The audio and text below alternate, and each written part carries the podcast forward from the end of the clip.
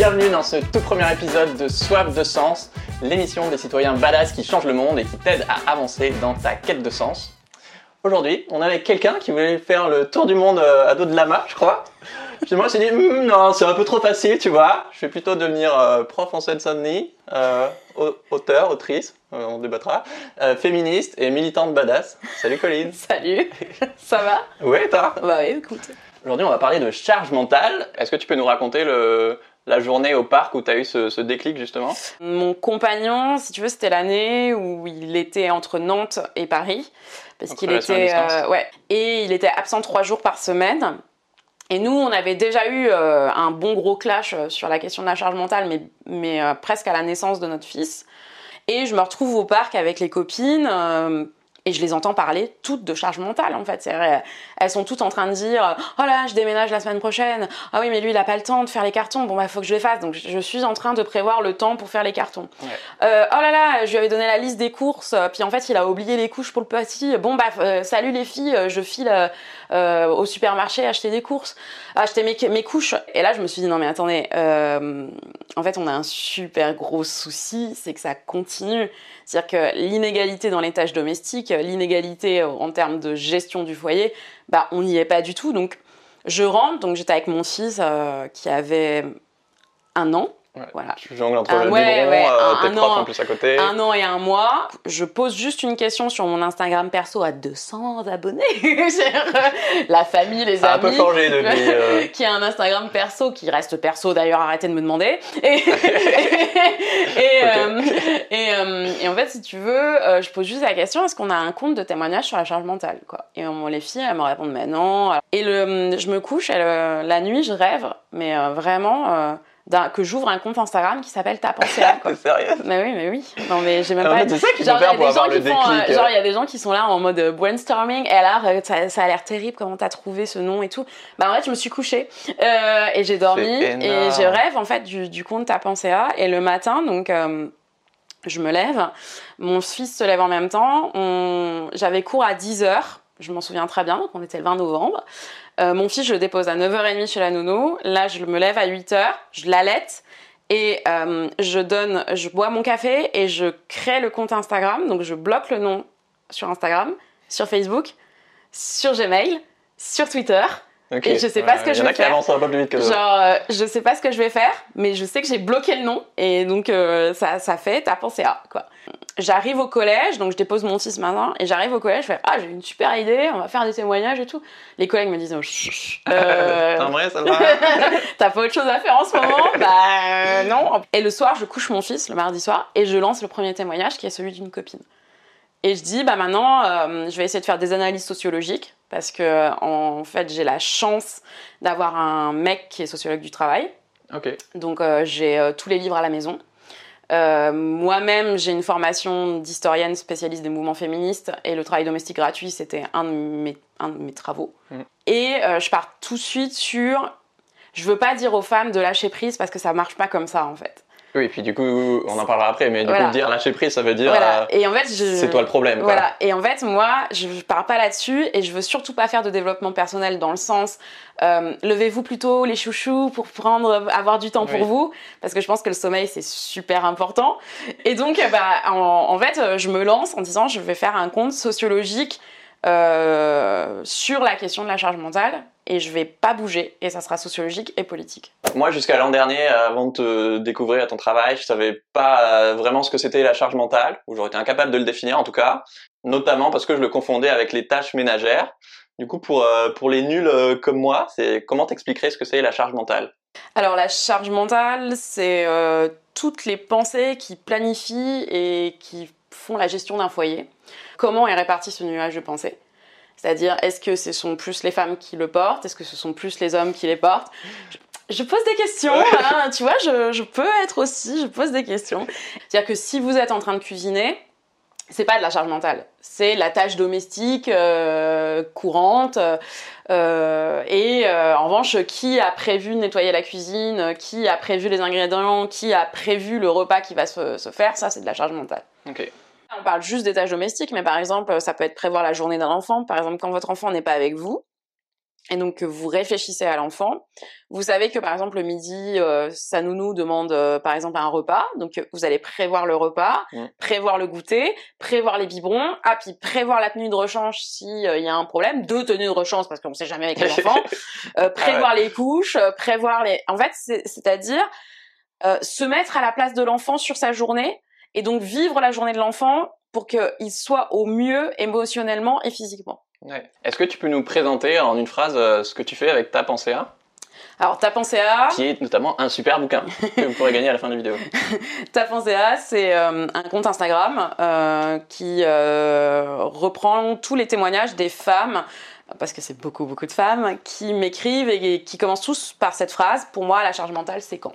C'est un compte qui a été créé en novembre 2018.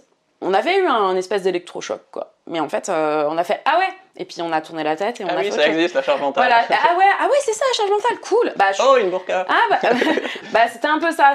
Et je me suis dit, il faut vraiment qu'on arrive à visualiser et à me donner de, en fait, du corps Ouais. à ce que c'est la charge abstrait, mentale. quoi. Voilà, parce que c'est super abstrait, parce que les gens, euh, euh, les gens, en fait, euh, dans les dans couples, quand on commence à parler de charge mentale, euh, souvent on dit mais non, c'est pas vrai, c'est un truc de féministe, arrête.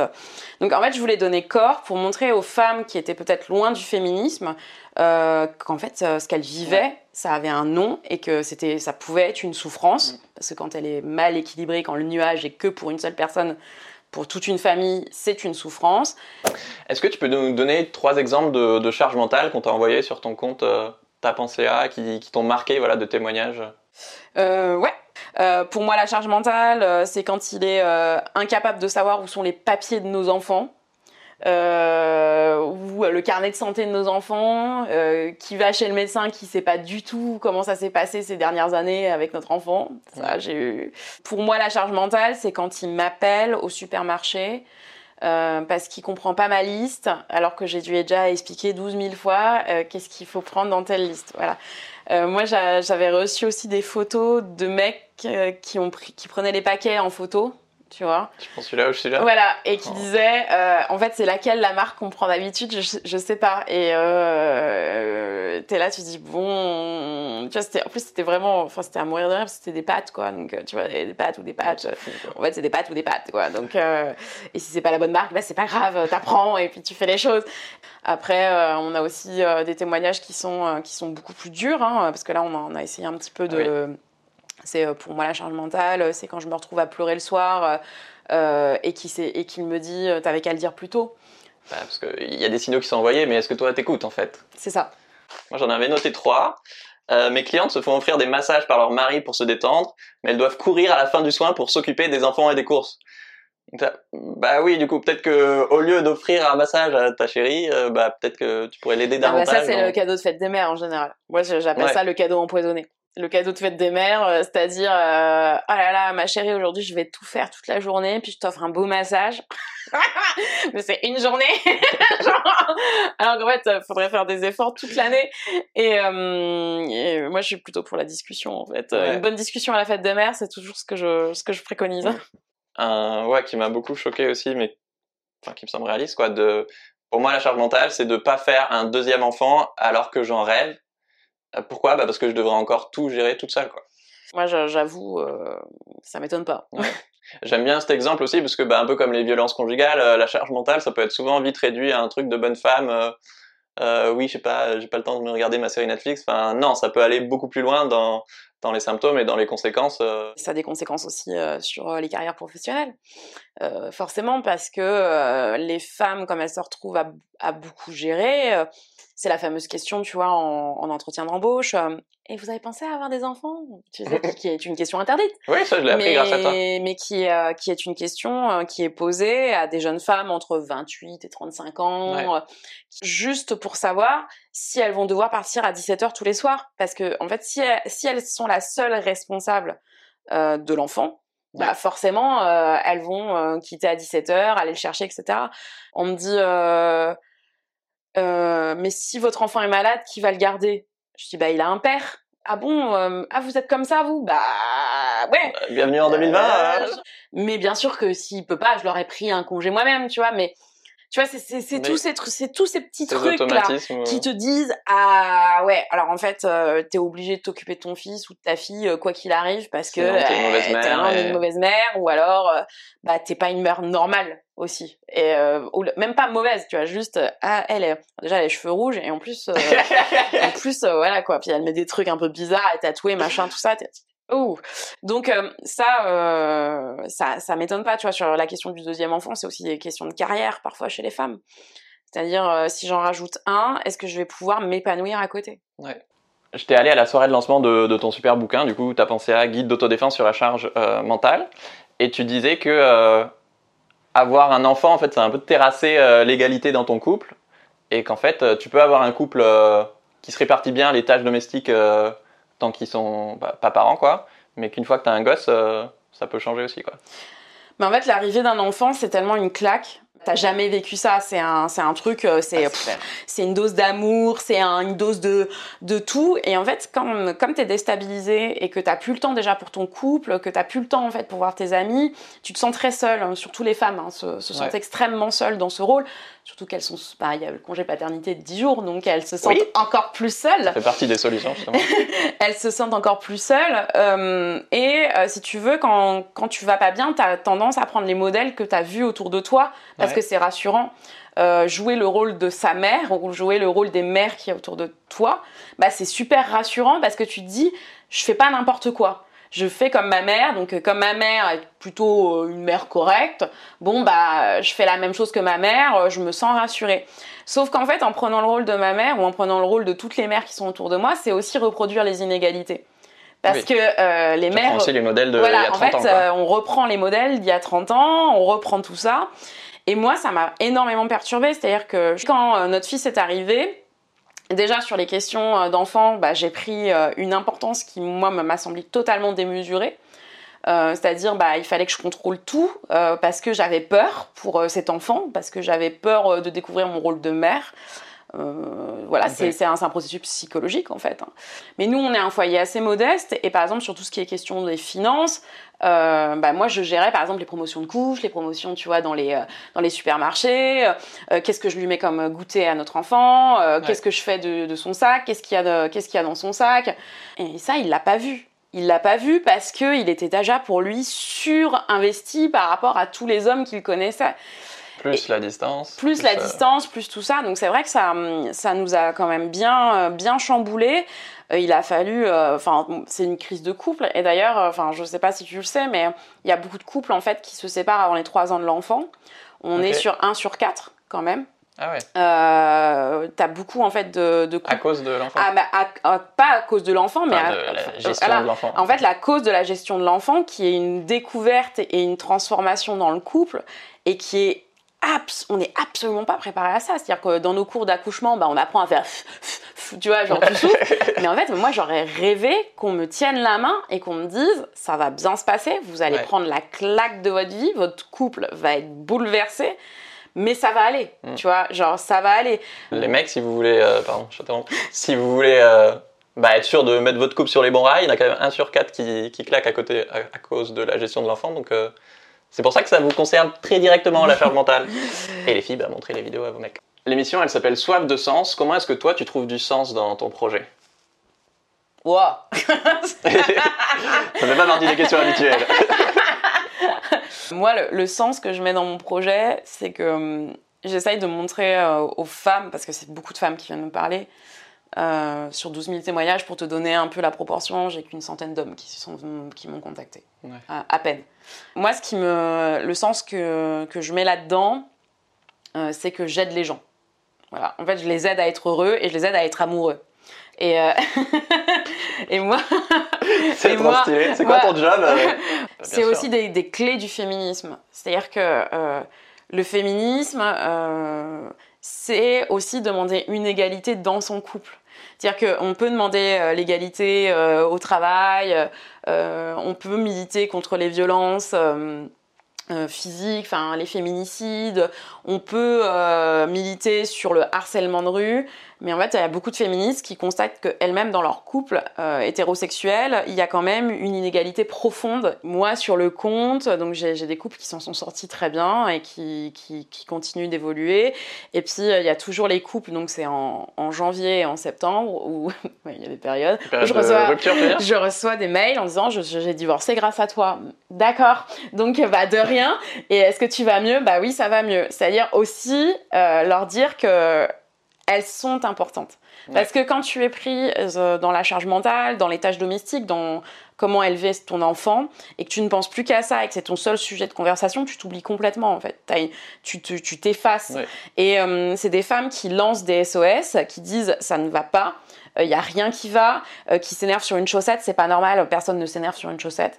Et, et donc de leur dire aussi, vous avez le droit de penser à vous et euh, quand tu étais venue à la rencontre d'Edika, je, ne sais pas si tu te souviens de cette femme qui était une femme donc au, foyer, hein, qui avait pris la parole et, qui disait qu'elle était épuisée et qu'elle avait oublié qui elle était pendant toutes ces années. Et, euh, et bah, pour moi, c'est euh, pas possible. Enfin, la vie est trop courte. Tu peux pas genre oublier qui t'es parce que t'es dans les tâches domestiques. C'est pas possible en fait.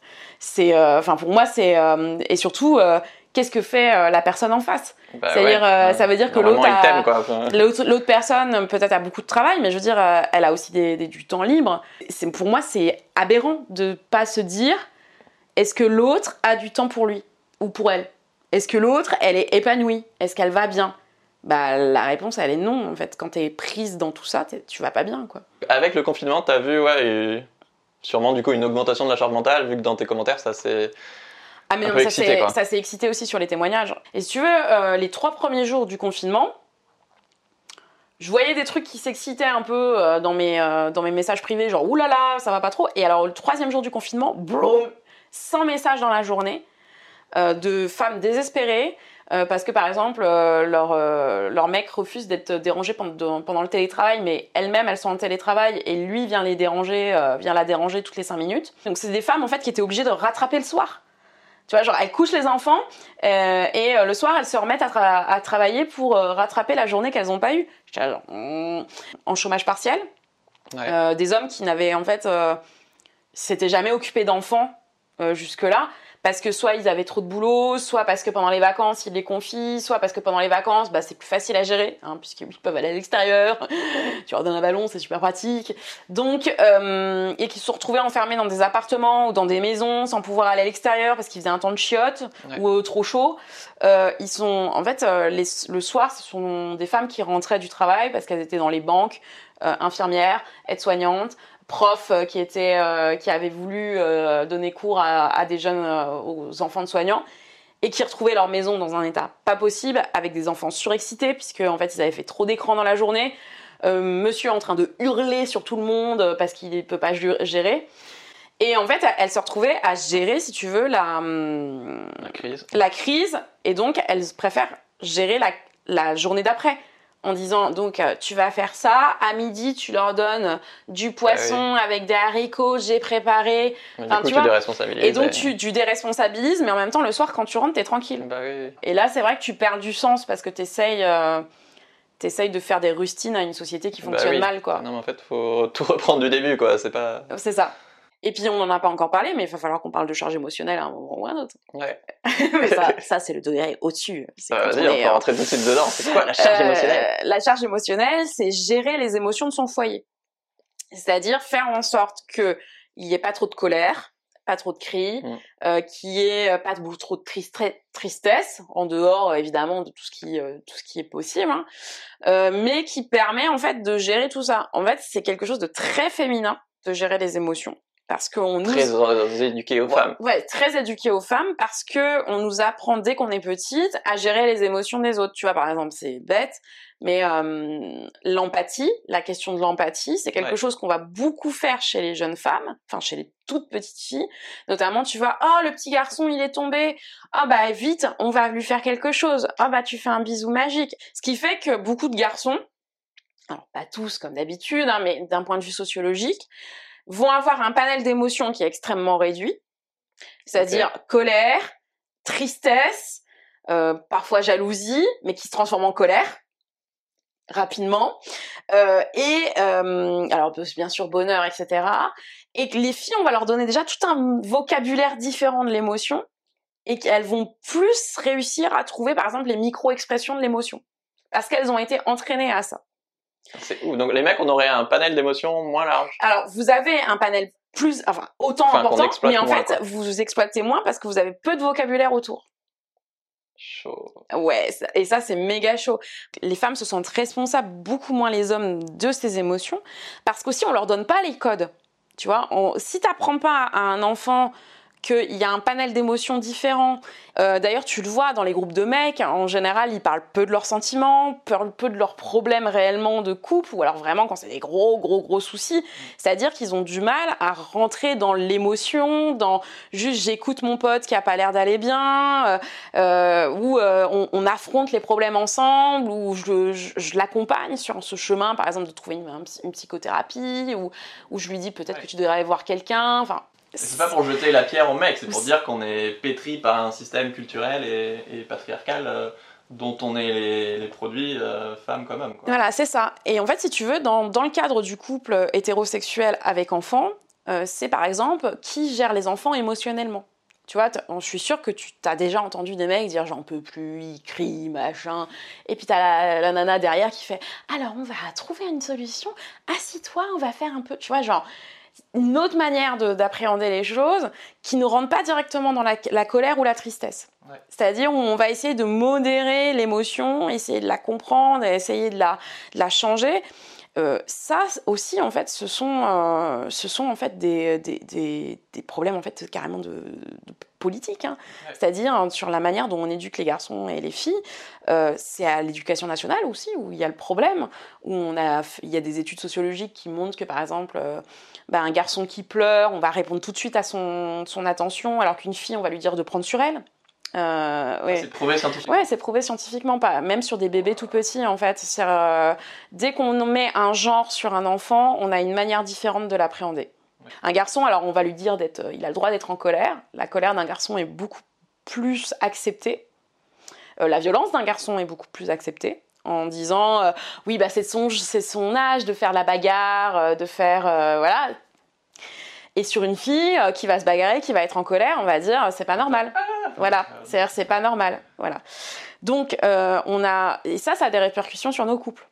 Parce que quand tu te mets en couple et que tu as une mode de, de fonctionnement différent sur l'émotion, bah forcément ça fait des étincelles. Alors moi je suis pas du tout pour essentialiser, c'est-à-dire que je pense pas du tout que c'est parce que les hommes sont faits comme ça qu'en fait euh, ils peuvent rester comme ça toute leur vie. Et je pense que euh, la question émotionnelle elle s'apprend. Euh, alors, ça met beaucoup plus de temps quand on a 30 ans que quand on a 5 ans, hein forcément.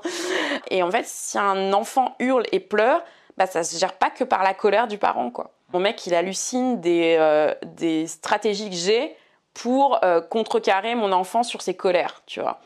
Genre. un panel plus large de bah, J'ai un panel, bah ouais, mais attends, je fais ça depuis. Enfin, ouais. j'ai commencé à, à babysiter à 15 ans, donc j'en ai 33, tu vois bien. Moi, j'ai toujours été avec des enfants. Tu peux me former? Bah, ça s'apprend. Hein. Il y a deux jours, il voulait pas aller chez sa nounou. C'est lui dire, bah, montre-moi où c'est, je sais plus. Tu, tu, tu cours, euh, montre-moi où c'est. Emmène maman chez nounou parce que maman a perdu la. J'ai complètement perdu la, la, mémoire.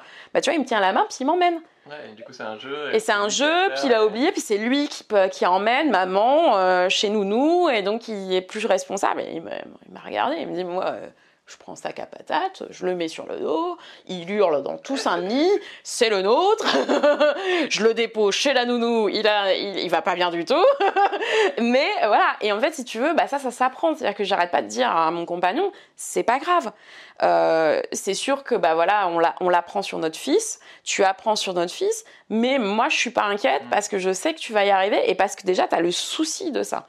C'est-à-dire que euh, la première, euh, le premier pas, c'est déjà se dire, j'ai le souci de bien faire. Voilà. On dit souvent, euh, oui, mais l'instinct maternel et tout, enfin, bah non, en fait, être parent, ça s'apprend euh, des deux côtés, quoi. C'est ça, en fait, euh, l'instinct maternel, alors il y a quelque chose de physiologique qui joue chez la femme, clairement, tu oui, vois, mais, mais l'instinct maternel est une construction totale aussi pour enfermer les femmes là-dedans, ouais. en disant, bah, c'est la seule qui est capable de comprendre les pleurs d'un enfant. Moi, je vais te dire. Euh, même si biologiquement je ressentais des choses, quand mon fils euh, pleurait, je savais pas pourquoi il pleurait. Je disais, alors, il a un mois, bon, il doit avoir faim. oh bah il a faim. Voilà, bah j'ai réussi, bravo. Ou alors, euh, euh, mon compagnon dit que je suis hyper forte sur la question du sommeil de notre fils. En fait, je ne pense pas. Je pense juste que je vois les micro-émotions, tu vois, de, euh, du sommeil. Parce que j'ai appris ça dans les colos, où je sais quand je dois aller coucher un gamin. Et, c'est tout, en fait. c'est un, mais ça, ça, ça s'apprend. Et là, aujourd'hui, mon compagnon, donc notre fils va avoir 3 ans, il, il, commence à piger ces trucs de attends, là, il y a eu une micro-émotion, c'est sûr, il va, il va vouloir dormir. Donc euh, euh, c'est un truc qui, qui, vient, mais en pratiquant, et surtout, il faut pas se dire c'est pour l'autre. Ou alors, j'ai pas le droit de partager. Tu vois, genre des, des deux côtés, quoi. C'est l'autre qui va gérer, ou bah, il y a que moi qui peux gérer. Je pense qu'il y a beaucoup de femmes qui n'ont pas conscience de leur charge mentale. Ce serait quoi les symptômes pour, euh, pour s'en rendre compte et prendre la mesure de sa propre charge mentale? Mesurer sa charge mentale, c'est déjà se rendre compte de son emploi du temps. première chose, son emploi du temps, dans une journée, combien de temps je travaille, combien de temps je m'occupe des enfants, combien de temps j'ai eu pour moi aujourd'hui, sans penser ni aux enfants, ni au travail, ni à son mari. Genre, juste pour moi. Euh, si la réponse est euh, à peine 10 minutes quand j'étais aux toilettes, euh, et encore j'étais en train de faire mon drive, c'est pas une bonne nouvelle. ça, ça c'est la première des choses. La, deuxième, ce sont en effet des paliers, si tu veux, euh, qui sont pas loin de la dépression en fait, hein, euh, enfin qui, qui, ne, qui, enfin, du burn-out maternel aussi. Hein. Quand on commence à sauter des repas, qu'on a mal au dos, qu'on a des problèmes de sommeil, qu'on a une to-do list qui ne finit jamais, euh, qu'on commence à avoir, ah oui, il y a aussi la post-it aiguë, la post-it aiguë, c'est quand on a des post-it partout. Ne parlez que de ça et l'énervement sur des trucs mais qui me paraissent vraiment anodins et qui ne vous qui ne créeraient pas de l'énervement si, euh, si, c'était si c'était normal quoi. Donc euh, la chaussette par terre, euh, le mug jamais rangé, le café qui traîne, la poubelle qui traîne, la pagnette de linge sale et de linge propre qui traîne. Ça, ce sont des signes en effet que ça va pas. Et l'énervement sur ses enfants. Si on passe son temps à crier sur ses enfants, c'est pas bon signe non plus, c'est qu'il se passe quelque chose. Je voulais parler de trois charges mentales auxquelles euh, moi j'avais jamais pensé en fait, entre euh, trouver les clés, euh, la pilule et le sexe, qui sont des exemples que j'avais pas forcément en tête en tant que mec. C'est vrai que tout à l'heure on disait, mais demander, tu sais où est tel objet, en l'occurrence moi c'était souvent mes clés ou j'en sais rien, un produit ménager ou juste mon pull. Et je me rendais compte que, enfin je, pense que je le fais encore de temps en temps, mais maintenant, je le vois quand je le fais et que, ouais, c'est symptomatique de, bah, sûrement quand j'étais petite, de le demander à, ma mère et maintenant de le demander à ma chérie, quoi. Et ça, c'est un exemple qui, qui a l'air hyper fréquent. Et t'es là, mais en fait, euh, enfin, c'est pas à elle de savoir où est le truc et au moins cherche d'abord avant de lui demander en dernier recours, quoi. Mais c'est pas à elle de savoir pour toi. Euh, où sont gérés les trucs, sinon Toto entretient euh, la responsabilité sur elle. Puis surtout, souvent c'est parce que c'est pas toi qui range. Tu vois, par exemple, sur les produits ménagers, tu demandes où c'est, parce que c'est pas toi qui les as achetés, parce que c'est pas toi qui range. Donc c'est et puis par exemple sur le pull et les clés, euh, ça c'est en plus c'est tes affaires. Euh, genre si t'es pas responsable de tes affaires, on n'a pas fini, tu vois. Alors bien sûr que ça peut arriver. Euh. Et surtout, pareil, parmi les compétences qu'on apprend aux femmes, il y a le fameux scanner de la, de la pièce. Je ne sais pas si euh, tu en as déjà entendu parler. Euh, le scanner de la pièce, c'est-à-dire que quand tu es une, une, femme, euh, il y a beaucoup de femmes qui arrivent à, et qui scannent la pièce et qui peuvent te dire si la pièce a bougé ou pas pendant son, son absence. Ça, c'est une étude Ouais, ouais c'est aussi des études psy là-dessus qui montrent que en fait, l'intérieur est vraiment contrôlé par, par le genre féminin et qui en général euh, sait où sont euh, telle ou telle chose. Moi par exemple, mon compagnon il hallucine de ma mémoire domestique, hein. c'est-à-dire que je suis capable de lui dire euh, où est, où est la tétine rouge que notre fils a laissé traîner il y a trois jours. Je dis bah il est dans le pot qui est là-bas. Il me fait mais comment tu t'en souviens? Je dis bah parce qu'il y a un moment je l'ai vu poser et je me dis il faut que je retienne parce qu'il y, a un moment on va on, va savoir où est où est cette punaise de tétine. tu vois par exemple la fameuse chaussette qui traîne. Ouais pourquoi moi, en tant que femme, je la vois et pourquoi les mecs la, la voient pas? Alors que c'est on est à... C'est la même chose. on a- oui, puis surtout on a les mêmes yeux, tu vois. genre, euh, et bah parce qu'en fait, c'est justement ce scanner de pièces. Euh, alors après, on peut être bordélique, euh, ce qui est mon cas, mais euh, moi, je sais toujours où sont mes affaires, donc, puisque je suis bordélique, mais que je retiens. Mais dans, dans ce cas-là aussi, euh, ça dépend du couple, c'est-à-dire qu'il y a- il y a des voilà, euh, c'est-à-dire que moi, il m'a dit, je te laisse ça pour être bordélique. C'est-à-dire, euh, j'ai le droit à la commode ou j'ai le droit de mettre toutes mes affaires comme j'ai envie et il va, il vient pas dessus. Et c'est un, un- c'est un, en fait, on a fait un compromis, tu vois. Ouais. euh, Mais vous avez pris le temps de dire, ok, c'est quoi nos besoins respectifs voilà. C'est quoi les limites qu'on tolère Ouais, et c'est quoi les règles qu'on se donne C'est pas par exemple le soutien-gorge sur la table comme j'ai fait hier soir avec le voisin qui arrive, tu vois, genre euh, j'étais là, genre et mince. euh, donc euh, voilà, parce que je suis rentrée, j'en pouvais plus, j'ai posé mon soutien-gorge et puis après je suis partie, puis le voisin est passé et puis il y avait mon soutien-gorge sur la table et puis mon copain a fait comme ça avec mon soutien-gorge. Voilà, c'est- donc oui, tu peux être bordélique et quand même avoir ce scanner, tu vois? C'est-à-dire que moi, euh, en fait, quand, quand le voisin, en fait, je suis rentrée en même temps que le voisin et quand je suis rentrée dans la pièce, j'ai j'ai vu tout ce que le voisin pouvait voir. Mais ça se peut, le voisin l'a pas vu. Parce que c'est un mec qui scanne pas la pièce et on est tranquille. Mais moi, en rentrant, et d'ailleurs, même mon, mon mec l'avait pas vu tout de suite. Ah ouais. le deuxième exemple de, de charge mentale euh, à laquelle je trouve que j'ai été éduqué euh, super tard, c'est bah, la contraception quoi, et la pilule, qui est souvent le moyen le plus courant, ou même les préservatifs. Bah ouais, déjà la plupart des moyens de contraception sont bah, portés par la femme, gérés par la femme, mais que même en dehors de l'application technique de ok c'est elle qui prend la pilule, et qui du coup a le stress tous les jours de euh, est-ce que je l'ai prise, est-ce que je l'ai pas prise, bah ne serait-ce que déjà euh, proposer de, payer la moitié quoi. Bah c'est ça. Euh, là, tu as un livre qui vient de sortir sur euh, la charge sexuelle. Donc en effet, payer la moitié, euh, avoir euh, parce que euh, donc avoir le réveil pour prendre sa pilule tous les jours, en fait, ça c'est de la charge mentale. hein. C'est de la charge mentale en barre d'ailleurs. Voilà, euh, mettre, un réveil, mettre une et avoir la, pilule avec soi, ça peut être fait par les mecs. Là, l'argument qui revient souvent, c'est par exemple des femmes qui qui arrêtent la pilule pour des questions en fait, bah, euh, tout simplement de santé, hein, puisqu'on a, on a vu les dernières études sur les pilules, même si la pilule reste le moyen de contraception le plus utilisé, euh, il, est en forte, il est en forte baisse, euh, assez historique hein, d'ailleurs depuis quelques années, avec un retour du stérilet. Euh, donc pas hormonal mais du stérilet en, cu- en cuivre. Et euh, tu as euh, de plus en plus de femmes qui disent aussi je veux plus du tout de contraception et euh, ça, ça crée des, des complications dans leur, dans leur couple parce que c'est forcément euh, préservatif obligatoire si tu veux, sauf s'ils ont vraiment envie euh, de, de jouer à ça. Et beaucoup de mecs qui disent ouais mais moi ça, ça, me- ça me saoule, euh, c'est chiant et tout. Mais en fait euh, Oui. tu, tu crois quoi avec la pilule euh, les C'était non mais enfin Bah, ton confort et la santé de ta copine. et, puis, euh, puis, puis surtout, euh, la pilule euh, pendant- prise pendant 10 ans, on continue, euh, c'est quoi Enfin, c'était quoi en fait C'était quotidien. euh, alors, euh, sauf si bien sûr votre santé sexuelle va très très bien et que euh, vous êtes des petits lapins tous les jours, tant mieux pour vous. Mais euh, je veux dire, c'est pas, pas tous les jours, euh, c'est pas plusieurs fois par jour. Il n'y a pas euh, de contrôle gynécologique, il n'y a pas à aller courir après une ordonnance parce qu'on ne dit pas assez. Hein, mais la pilule, c'est courir après une ordonnance tous les trois mois. Ça veut dire que tu dois euh, y penser tout le temps. Moi, ma contraception, euh, depuis que c'est un stérilet en cuivre, donc euh, j'en ai pour 5 ans si tu veux, et bah ça m'a retiré un poids, mais en termes de pensée, mais c'est un truc. euh, Ouais, la troisième charge mentale que j'avais vue sur ton compte Insta qui m'avait euh, vraiment choqué, c'était une femme qui disait quand je gère tout, pour moi la charge mentale c'est quand je gère tout au quotidien et que le soir venu, je culpabilise de pas avoir envie d'un rapport sexuel. Ah ouais. Donc, c'est- ah ouais.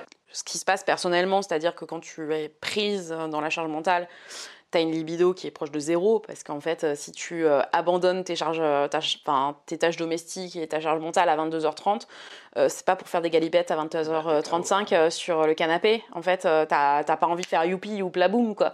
Ça, ça marche pas du tout comme ça. Il faut réussir à se reconnecter à son corps, sauf qu'on a vu que la charge mentale, c'était justement se déconnecter de son corps, puisqu'on est toujours dans l'action, toujours dans prévoir, toujours dans gérer.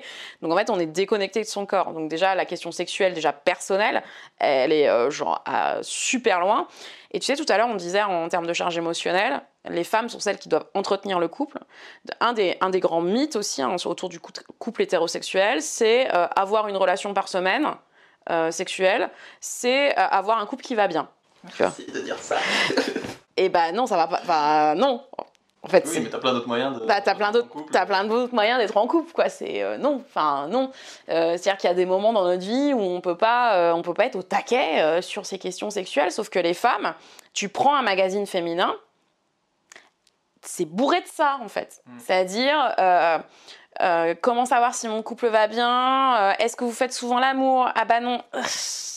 tu vois? Et, en fait, elles vont se mettre la pression là-dessus.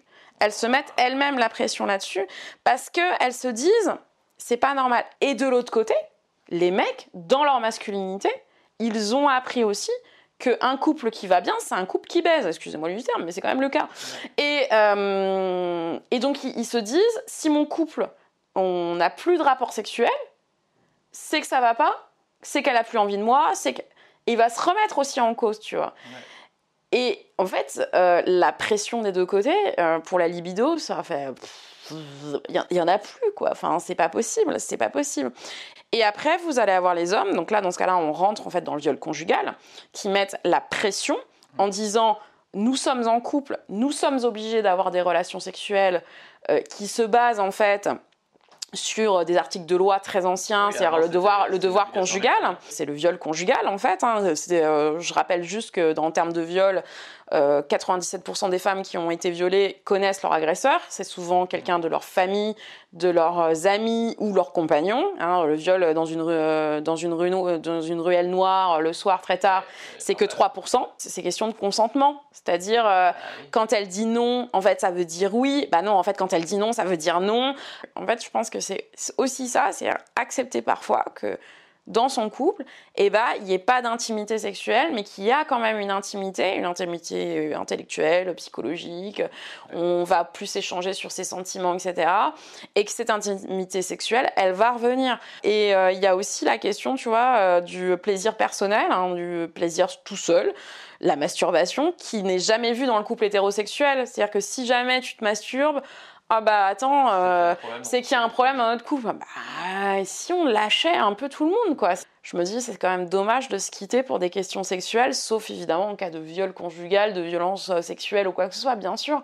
Ton couple ira mieux sexuellement aussi si tu prends ta part de, charge mentale et de tâches euh, domestiques et que tu t'occupes un peu plus de tes enfants.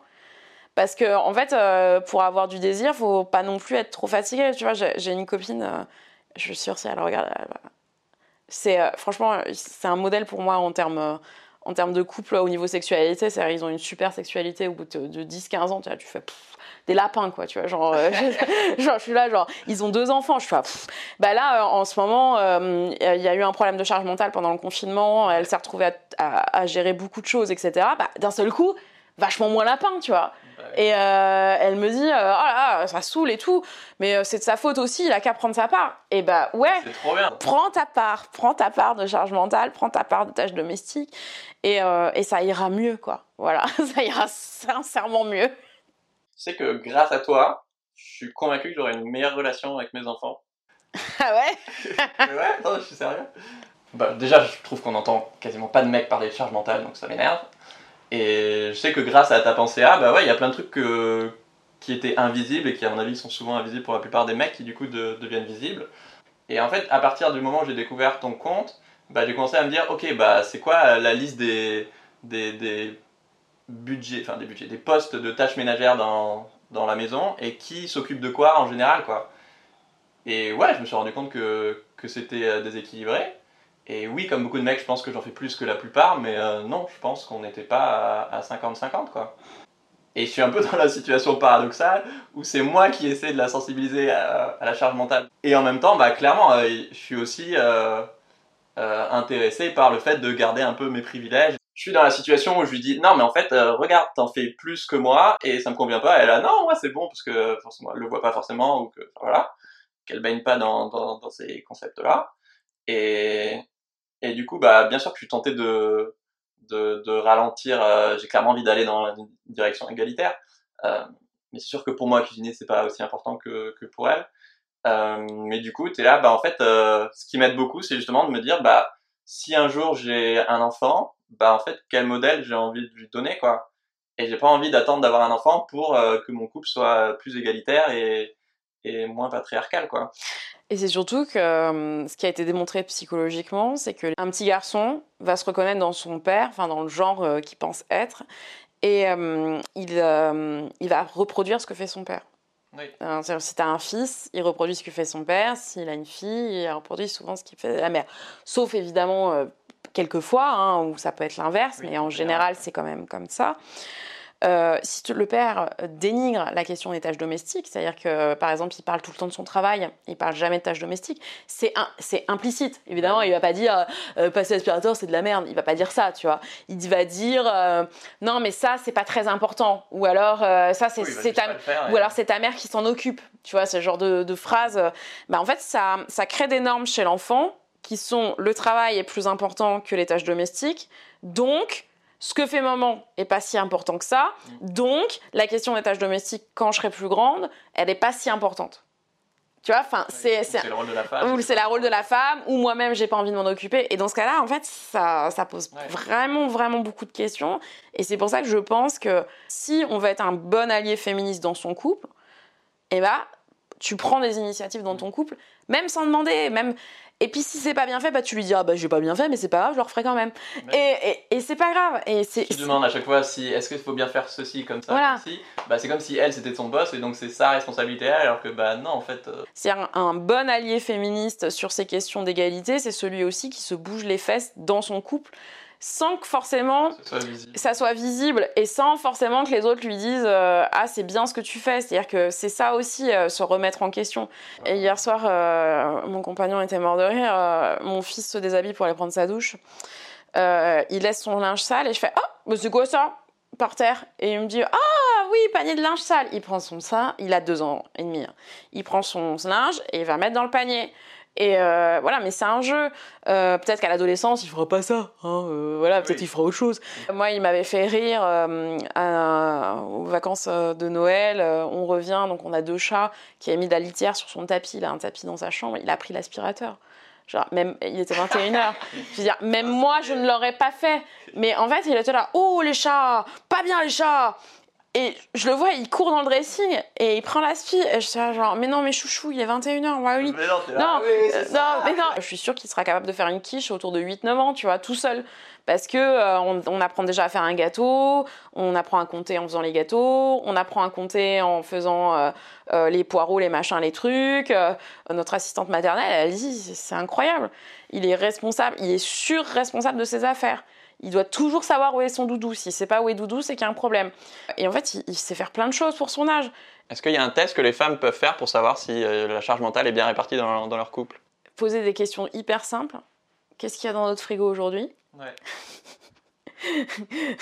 Quels repas sont prévus par exemple pour demain? Voilà. Euh, savoir, euh, t'en es où de ton linge? Et en fait, c'est justement d'avoir déresponsabilisé les hommes sur ces questions-là en les surresponsabilisant sur la question du travail. C'est-à-dire en leur disant, t'es obligé d'aller gagner de l'argent, d'avoir Ouais. un métier qui rapporte pour que ta, ta famille puisse vivre. C'est-à-dire qu'on les a surresponsabilisés. La question du travail rémunéré, elle est, elle est très présente chez les petits garçons très tôt. C'est impossible en fait. Alors que la question du travail domestique gratuit est, est présente très tôt chez les petites filles. Donc on infantilise les femmes sur leur carrière pro et on infantilise les mecs sur euh, leur vie perso. C'est ça. On prend une, une relation euh, hétéro euh, de base, euh, ok. On attend des mecs qui fassent toujours le premier pas. Tu vois, genre premier date, euh, premier resto, premier machin, euh, euh, première vacances, euh, petit cadeau. C'est-à-dire qu'en fait, on demande aux mecs d'être un peu la locomotive de tout ça. En revanche, on demande aux femmes d'entretenir. C'est-à-dire, euh, si on part pas en vacances, c'est peut-être parce qu'on n'est plus amoureux. Euh, si on, euh, il me demande pas de m'installer. Ah, ça y est. T'as vu? Ça, ça touche des trucs. hein. Les gens pensent que ça s'équilibre, mais ça rend Oui. malheureux tout le monde. Bah oui. Parce qu'un mec qui fait 50 heures semaine et qui voit pas sa famille et qui euh, sait pas et qui est complètement déresponsabilisé sur ces questions-là, le jour où son couple en fait euh, capote, hein, euh, enfin ça, ça, ça, ça va plus. euh, en fait, le mec se rend compte tout ce qu'il a perdu et tout ce que sa meuf faisait. Moi, il y a combien de nanas qui m'ont contacté en me disant on s'est séparés et maintenant c'est un père parfait parce qu'il s'est rendu compte à quel point euh, bah, ça demandait de, faire des choses quand on avait des enfants, mais quel gâchis. Et moi, je me dis toujours, quand je vais être vieille et que je serai pas loin de mourir, j'espère que je serai vieille. Voilà. Euh, comment ça, qu'est-ce que je vais regretter En fait, qu'est-ce que, qu'est-ce- est-ce que je vais me dire la réunion qu'on a fait le mardi 17 juin avec les collègues, c'était tellement bien, Ah un oui. surkiff, tu vois. Ou est-ce que je vais me dire, bah, en fait, je suis contente parce que j'ai vu mon fils grandir, Euh, j'ai réussi à avoir des moments intimes avec mon mari et on est resté ensemble 50 ans, waouh, alors que franchement, c'était pas gagné.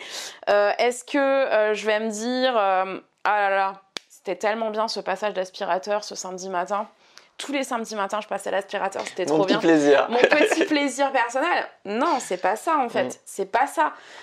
Mais je trouve c'est bien de souligner aussi que bah même si c'est forcément une nature et une échelle complètement différente, bah oui, les mecs peuvent clairement aussi souffrir de la charge mentale, euh, notamment par exemple en, en, étant cantonnés à leur vie professionnelle et du coup en passant beaucoup moins de temps euh, avec leur enfant. Quoi. Ah bah oui, clairement, mais je pense que c'est une souffrance. On connaît plein de pères qui regrettent de ne pas avoir passé du temps avec leurs enfants et qui se rattrapent aujourd'hui avec les petits-enfants.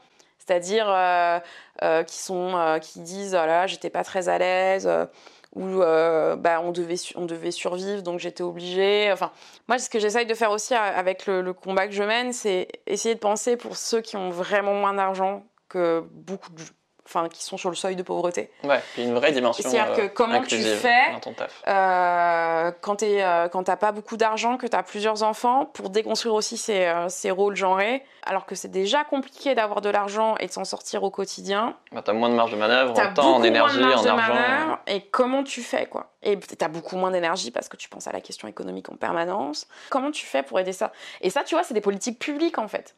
Ça veut dire qu'il faut mettre le paquet sur l'éducation nationale. Ça veut dire qu'il va falloir aussi qu'un jour qu'on parle de revenu universel. Euh, enfin, tu vois, en fait, ça, ouvre des tiroirs qui sont, euh, qui, sont, qui sont infinis, en fait.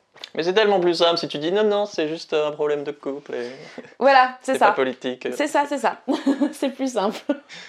Moi, un dernier truc sur lequel ça m'a vraiment aidé dans, dans, dans mon couple, c'est sur le, le vocabulaire où maintenant je le, et là je me suis entendu le dire plusieurs fois pendant l'interview, mais quoi, dans la formulation, euh, des fois, euh, euh, moi je vais dire à ma copine qui cuisine, est-ce que je peux t'aider? Ou elle, va me dire, est-ce que tu peux m'aider?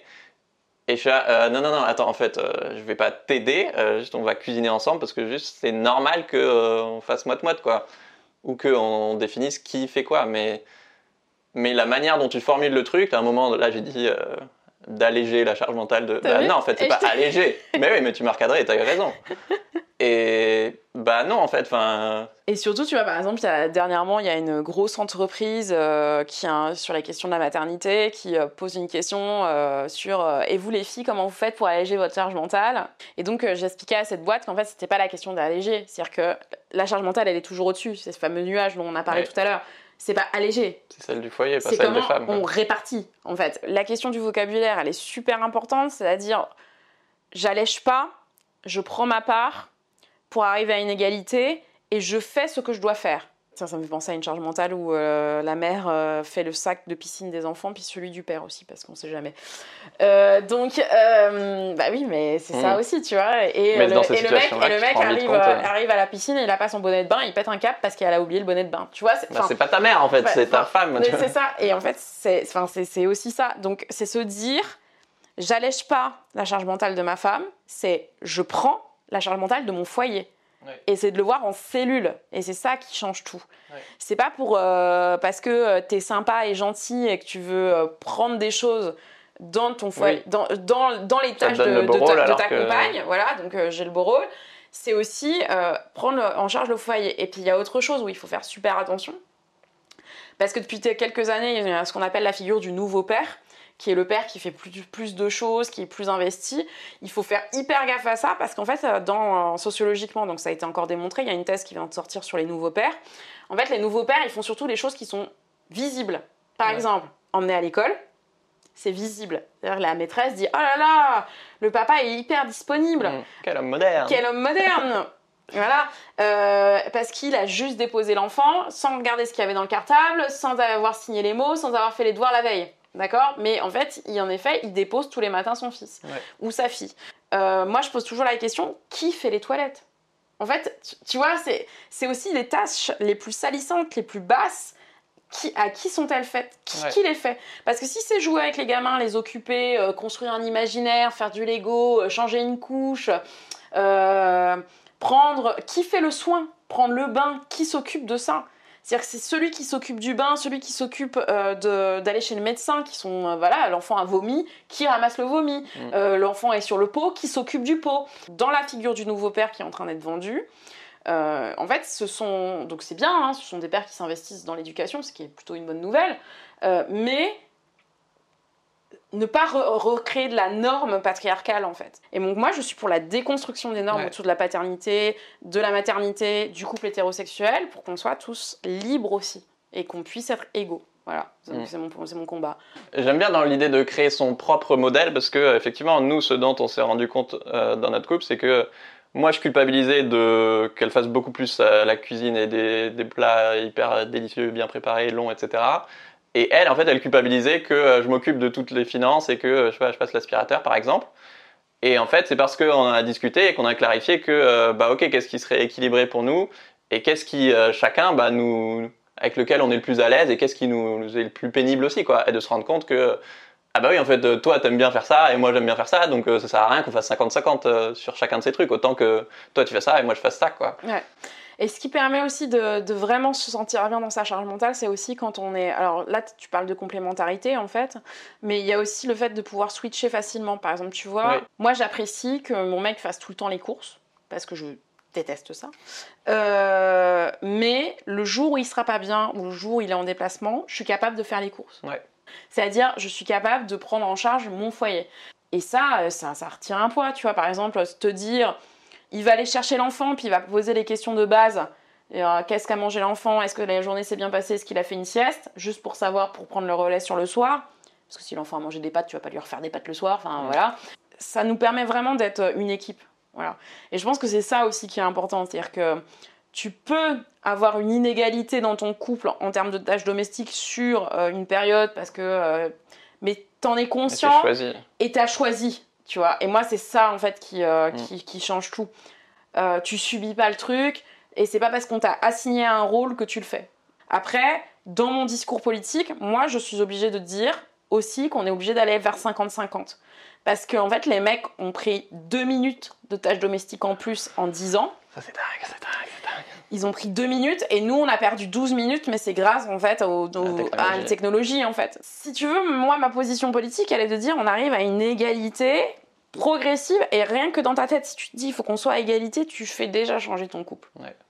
Mais le jour où on aura gagné, c'est le jour où euh, un député blanc, vieux, euh, prendra la parole sur euh, la question des tâches domestiques gratuites à l'Assemblée nationale en disant peut-être qu'il va falloir qu'on réfléchisse à ça.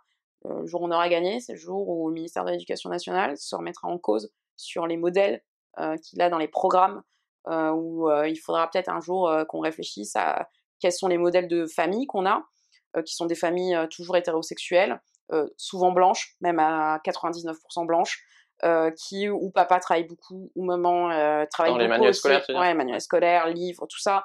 Euh, on n'a pas de famille homosexuelle dans nos dans nos manuels ou même dans nos exemples, alors qu'elles existent et que nos les élèves nos élèves ont parfois des familles homosexuelles. On n'a pas de famille monoparentale dans nos manuels, mmh. alors qu'en en fait elles existent, elles sont même très impressionnantes.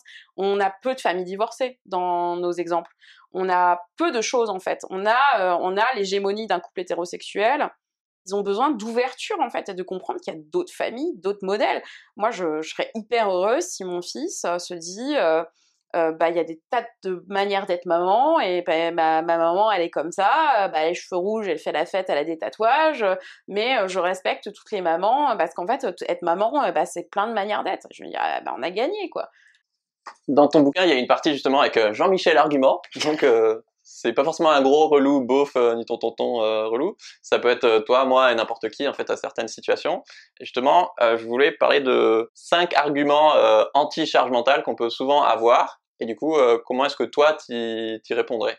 D'accord, vas-y. le premier, c'est Tu voulais que je fasse les courses, chérie? Bah, suffisait de me le dire. Tu te doutes bien qu'à un moment, il va falloir faire les courses.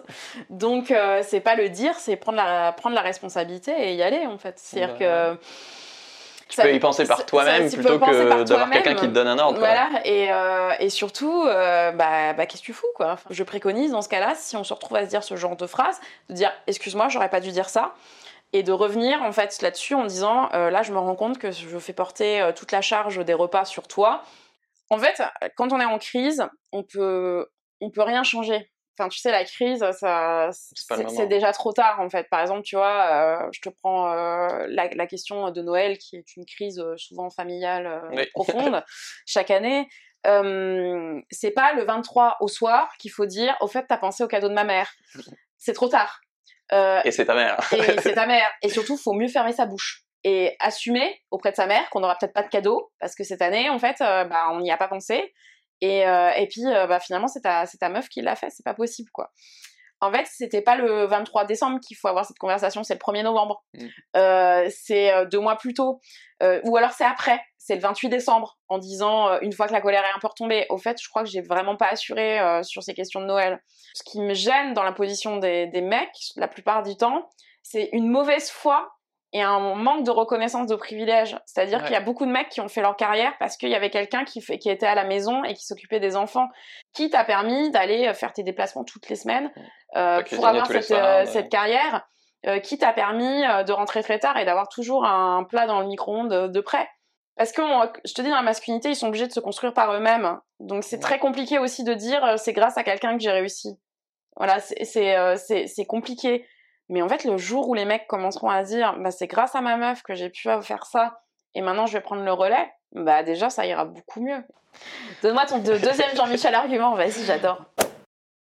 Euh, le deuxième euh, argument anti-charge mentale très courant, c'est euh, oui, mais moi j'en fais plus que la moyenne des mecs, quoi. Ouais, et en plus c'est faux. Parce que. euh, parce que. Merde. Eh ouais, désolé. Euh, en fait, euh, si tu prends le, le- le global, euh, sachant qu'en 10 ans ils ont pris 2 minutes, et qu'il y a 10 ans les mecs disaient déjà euh, j'en fais parents, plus quoi. que mes parents, en fait on n'est vraiment pas sorti de l'auberge quoi. Donc il va falloir. En fait, je pense qu'il faut pas dire ça. Je pense qu'il faut juste dire je prends ma part. Et, euh, et de dire je pense qu'il y a des mecs qui prennent pas leur part. En fait, il faut reconnaître Ouais. il faut pas se sentir attaqué en tant que groupe homme et en tant que homme. C'est que des- factuel, si toi, quoi. si toi t'es sûr de toi, en fait, si toi t'es sûr de ce que tu fais, t'as pas besoin de te justifier. Tu vois, moi je je me justifie pas d'aller chercher mon fils tous les soirs. Ah oui, non, mais tout, pas tous les blancs, pas tous les mecs, pas tous les. À chaque fois, je suis. à- Mais Tu vois tu te sens agressé en fait si. si hum, bah, tu vois, par exemple, sur, euh, sur euh, le, le féminisme, mais l'afroféminisme, donc les femmes noires qui prennent la parole en tant que féministes, bah, des fois, euh, ouais, ça me met des claques, mais ça me fait du bien. Et en fait, je ferme ma bouche et j'apprends. Mes élèves, quand ils me, me confient qu'ils sont plus, plus contrôlés que moi, bah, moi, par exemple, j'ai été contrôlée zéro fois en 33 ans. J'ai même pas de papier d'identité parce que je les ai perdus. Donc, tu vois, on est quand même sur un niveau quand même, euh, genre, j'habite quand même Saint-Denis, dans, Mm. dans le 93. J'habite dans les qu- quartiers de mes élèves. Mes élèves sont contrôlés une à deux fois par semaine. Ils ont 13, 14 ans. Quand moi, mes élèves me racontent ça, je vais pas dire oh euh, c'est bon quoi. Je vais dire ah d'accord et je vais analyser le truc en essayant de me poser des questions et en me disant Ouais. c'est quoi mon rôle là-dedans? C'est quoi mon rôle dans cette société? Alors peut-être que je peux dire simplement bah c'est comme ça, ok. Ou alors je vais peut-être me dire il y a peut-être un problème. Mm. Et après je vais me positionner en tant qu'allié parce qu'en fait moi je suis une alliée des luttes euh, antiracistes. C'est comme euh, je suis pas euh, un mec qui euh, ne vit pas en fait les, les, les différences homme-femme, enfin qui se fait pas euh, harceler dans la rue, euh, violenter, etc. En fait, il devient allié parce qu'il peut pas vivre dans sa chair. Enfin, j'espère que les mecs ne vivront pas ça parce que c'est vraiment très compliqué. Euh, j'ai encore été, euh, j'ai encore été encore toute la semaine là, c'est l'horreur. Mais en fait, c'est ça, c'est aussi se dire, c'est pas parce que je fais une, une, une, ma part que je dois avoir une médaille. Voilà, en fait, je fais ma part, point barre. J'ai failli tout à l'heure quand t'as dit que ton mec faisait euh, parfois plus que toi à la maison et tout, j'ai failli te féliciter. J'étais mais non, justement, c'est Ah normal en fait. En fait, c'est. J'allais dire, ah, t'as de la chance d'avoir un mec comme ça. Non, bah, mais en fait, c'est, normal parce qu'en en fait, c'est tellement pas dans le, dans le modèle euh, normé qu'on nous apprend qu'on a l'impression tout de suite. euh, et puis moi, mon mec, il en peut plus d'être un héros. Mon mec, en fait, il dit juste euh, je vais pas la- je veux pas de félicitations. Euh, je vais pas féliciter Colline parce qu'elle s'organise, parce qu'en fait c'est notre enfant, donc c'est normal qu'elle s'organise dans son emploi du temps Ouais. pour aller chercher notre enfant. Mais dans une conversation entre amis, genre euh, ah bah c'est bien ton mec, euh, c'est cool, hein, félicitations. Non, Bah, ça devrait être la norme en fait. voilà, ça veut dire qu'est-ce qui se passe? Et puis surtout, quand les gens félicitent, il faut se poser la question de ce- qu'est-ce qui se passe dans leur couple à eux. Parce qu'en fait, euh, quand on fait un compliment à quelqu'un, c'est qu'aussi que- derrière, Ah bah chez moi c'est pas comme ça. voilà, c'est que derrière, il se passe d'autres choses. Et Mm. euh, dans ça là, bon, bah, ça amène d'autres questions. Un argument qui revient souvent aussi, c'est bah si t'es malheureuse, euh, t'as qu'à changer de mec. Voilà, ça, c'est l'argument qu'on entend énormément. Une femme gagne euh, moins d'argent qu'un homme. Euh, quand il y a des enfants, c'est, en fait, c'est forcément s'appauvrir quand on se sépare. Euh, c'est une enquête qui, s'appelle Le genre du capital que je vous recommande plus, plus, plus. J'ai reçu, les sociologues euh, sur le compte Instagram. C'est Sybille Golac et Céline Bessière qui ont démontré, pendant 20 ans, elles ont fait une enquête qui montre à quel point les femmes se paupérisent lorsqu'elles se séparent. Donc, euh, quitter, en fait, c'est juste extrêmement compliqué. Et surtout, dire ça, à quelqu'un, c'est de se pas se rendre compte de la réalité. Il n'y a pas de réalité chez cette personne. C'est aussi faire un- une rupture de contrat moral sur ces questions-là, en disant, bah, en fait, j'aurai jamais la famille parfaite. Donc, si le couple va mal, c'est aussi à elle pense que c'est à cause d'elle, en fait. Sauf en cas de tromperie. euh, Mais si le couple se sépare juste pour des questions de charge mentale, tâches domestiques, amour, etc., elles ont une culpabilité qui est hyper grande et on se dit on se sépare, on se sépare pas pour une question de tâches domestiques. Voilà. Après, quand on est dans un très jeune couple, en effet, moi je pense que se séparer d'un mec lors de la- des premiers mois d'emménagement et que ça va pas, euh, je pense que c'est essentiel. Ne pas faire d'enfant dans ces conditions-là, en effet. Euh, se poser, l'enfant ne va pas arranger. L'enfant n'arrange pas en général. Euh, il peut y avoir un déclic hein, chez certains papas, hein, c'est-à-dire en disant je vais beaucoup m'investir ça y est, j'ai compris comment ça fonctionne. C'est très rare, mais ça existe. Et puis en plus, sur quoi on va retomber derrière? C'est-à-dire que euh, si on a fait une éducation euh, sur euh, notre mec, désolé de le dire comme ça, ça fait très, c'est très infantilisant ce que je viens de dire, mais si on a transmis ces questions de charge mentale, de féminisme, etc., qu'on quitte cette personne, qu'on retrouve un autre compagnon, bah en fait, on va refaire ce travail. Euh, risques de reprendre à zéro, quoi. Tu reprends à zéro, tu reprends tout ça, et surtout, il risque d'être dans le même schéma que le premier, puisqu'en fait, on a vu que c'était une question de, c'était une question euh, globale d'éducation une Ouais. société. Donc, si c'est pour quitter euh, un pour retrouver un autre pire ou du même euh, niveau, c'est euh, c'est problématique. Et surtout, c'est de dire le problème, c'est la femme Oui. qui a mal C'est à elle choisi. de trouver la solution. Et c'est à elle donc de trouver le bon. Et en fait, on dit pas ça au mec. on dit pas au mec, oh là, ta, ta meuf a fait tout. T'as pensé à changer de meuf? Enfin, euh, parce qu'elle fait vraiment tout. Elle, elle veut pas lâcher. Euh, T'es sûr qu'elle veut pas lâcher? Bon bah, t'as qu'à changer de meuf. Tu vois, jamais on va dire ça. Cette transition parfaite avec le quatrième argument anti-charge mentale, justement. Ouais, mais les femmes, elles sont pas capables de, de lâcher prise, quoi. Enfin, pour elles, tout doit être parfait, alors que pour moi, euh, je m'en fiche. Ce questionnement, il est vrai et faux à la fois. Elles ont besoin d'un retour sur elles-mêmes, c'est-à-dire une déconstruction personnelle de ce que c'est être mon rôle et comment j'ai besoin d'être euh, d'être euh, d'être bien. Donc oui, en effet, il y a des choses sur lesquelles elles vont lâcher prise. Euh, mais lâcher prise personnellement. Et moi, ce que je dis sur le lâcher prise, c'est que tu peux pas lâcher prise si t'as pas un tapis derrière quand tu fais de l'escalade ou que t'as une corde.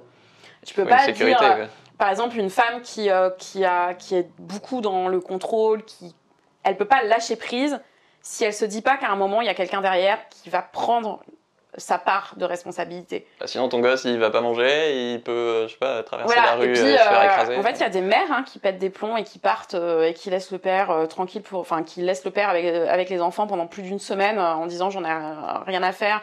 On peut dire à quelqu'un tu lâches prise si derrière il y a eu une conversation sur c'est quoi euh, notre envie dans notre intérieur? Et surtout, euh, bah, toi, ça veut dire que tu as lâché prise puisque tu demandes à l'autre de lâcher prise, ça veut dire que toi-même tu l'as fait. Donc, euh, sur quoi t'as as lâché Depuis combien de temps Et quand est-ce que tu reprends tes responsabilités? Oui. Parce qu'en fait, on demande de lâcher prise sur des responsabilités. Donc, voilà. Pas mal, ouais. Oui, si tu demandes à ta chérie de lâcher prise, c'est que toi, t'as lâché prise depuis un bout de temps sur euh, certains trucs. quoi. Ça semble vécu. Désolé. Et le dernier classique, euh, mon préféré. Non, mais euh, moi aussi, en tant que mec, euh, j'ai ma charge mentale et je travaille dessus. Alors, j'ai ma charge mentale. En fait, il faut savoir quand même que le mot charge mentale, il vient du monde professionnel. En fait, ce sont les sociologues euh, de- du travail, hein, et des femmes d'ailleurs, qui l'ont euh, théorisé parce qu'elles expliquaient c'était quoi la charge mentale pour une infirmière. Elles le mélangent avec euh, les charges émotionnelles. C'est-à-dire le fait d'anticiper les besoins des gens qui sont hospitalisés en permanence et comment tu mêles ça avec ta vie personnelle. Donc forcément, en fait, dans le monde professionnel, on a la charge mentale puisque c'est même là où se loge la charge mentale, c'est-à-dire dans le monde professionnel. C'est pour ça qu'en fait, les tâches domestiques, c'est du travail domestique gratuit. Pour ça je dis travail. Donc forcément, oui, mais dans ce cas-là, votre euh, copine, elle a aussi de la charge mentale au travail. Euh, les femmes sont pas multitâches et les hommes monotâches. En fait, euh, parce que les hommes arrivent très bien à être multitâches au travail. C'est-à-dire, je connais pas un homme qui est monotâche au travail. Ils sont capables de gérer plusieurs choses à la fois, beaucoup de pression, beaucoup de manières de faire. Donc, ils savent faire en fait. Ils, Donc, on est déjà compétent. Vous êtes déjà compétent en termes multitâche. On ne peut pas être plus multitâche qu'un homme au travail, surtout quand vous avez beaucoup de responsabilités. Vous savez parfaitement faire. Donc, euh, ça veut dire que c'est surtout que vous avez décidé que ce multitâche n'allait pas arriver dans la sphère domestique. Voilà. Et dans, ce cas-là, c'est un choix personnel. Donc, il n'y a pas en fait de, euh, de euh, moi aussi j'ai ma propre charge mentale, puisque en fait, on baigne dans la charge mentale en permanence. Oui. Et oui, c'est clair qu'on en a tous. Maintenant, la question, c'est est-ce que tu es conscient de comment c'est équilibré ou pas dans ton couple, et qu'est-ce que tu fais pour rééquilibrer Justement, quel est le lien entre les chaussettes qui traînent et le patriarcat? Alors le lien entre les chaussettes qui traînent et le patriarcat, déjà il faut revenir sur ce que c'est le patriarcat. Donc c'est une société où euh, en fait c'est pas les hommes le patriarcat. Voilà, les hommes, c'est le patriarcat, c'est pas les hommes. C'est-à-dire que quand vous entendez le mot patriarcat, ça voilà, et donc anti-patriarcat, c'est pas être contre les hommes, mais c'est être contre un système qui privilégie les hommes. Voilà. Et l'homme, elle est au détriment des femmes, et les hommes sont vus comme un groupe social. C'est-à-dire que c'est vu euh, comme, euh, comme les classes sociales de Marx, c'est-à-dire euh, la classe ouvrière contre la classe bourgeoise, en fait, les hommes, ce sont la classe homme et la classe femme. Dominante et dominée. Voilà. Malgré euh, les lois qui ont été passées euh, dans, en France, on continue à être dans une société patriarcale parce que dans les pratiques, et on l'a vu pendant toute cette interview, dans les pratiques, on est dans un, on est mmh. toujours dans quelque chose de patriarcal, c'est-à-dire euh, avec des hommes sur sur représentés dans les questions, enfin les questions bah, politiques clairement, mais aussi de travail, et des femmes surreprésentées sur les questions domestiques et d'éducation. Ok. Le lien entre la chaussette sale et le patriarcat, en fait, c'est surtout que quelqu'un a laissé sa, chaussette en pensant que derrière, il y a quelqu'un d'autre qui allait la ramasser. Ou en s'en foutant. C'est-à-dire... Euh, en se posant même pas la question de savoir si à un moment que cette chaussette sale, elle va prendre ses petits pieds puis elle, va aller euh, jusque dans son, dans, dans, dans, la machine à laver.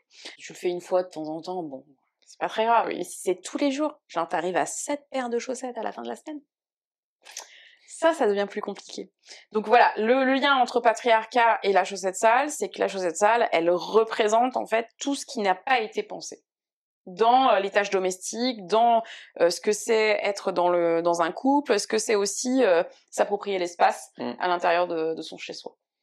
Et j'aimais beaucoup un tweet que tu as retweeté il y a pas longtemps qui disait bah colibri égale dépolitisation et bah, c'est clair que si on ramène toute la résolution des questions de charge mentale juste à, bah, au couple, bah, on enlève tout l'aspect politique et d'organisation de la société dont on a vite fait parler avec euh, euh, le congé paternité, euh, c'est quoi le sens du travail, le, le, revenu universel et plein d'autres choses, l'éducation des enfants, etc. Est-ce que tu peux expliquer pourquoi c'est pas du tout seulement une question individuelle comme essayer de nous faire croire beaucoup de magazines féminins par exemple? Beaucoup de magazines féminins, puis aussi beaucoup de gens dans le développement personnel. C'est-à-dire que là, par exemple, en ce moment, tu as des agendas, euh, comment mieux gérer sa, sa charge mentale. On m'avait demandé d'en faire un d'ailleurs. Euh, bah, enfin, c'est vraiment pas me connaître, euh, me demander de faire ça.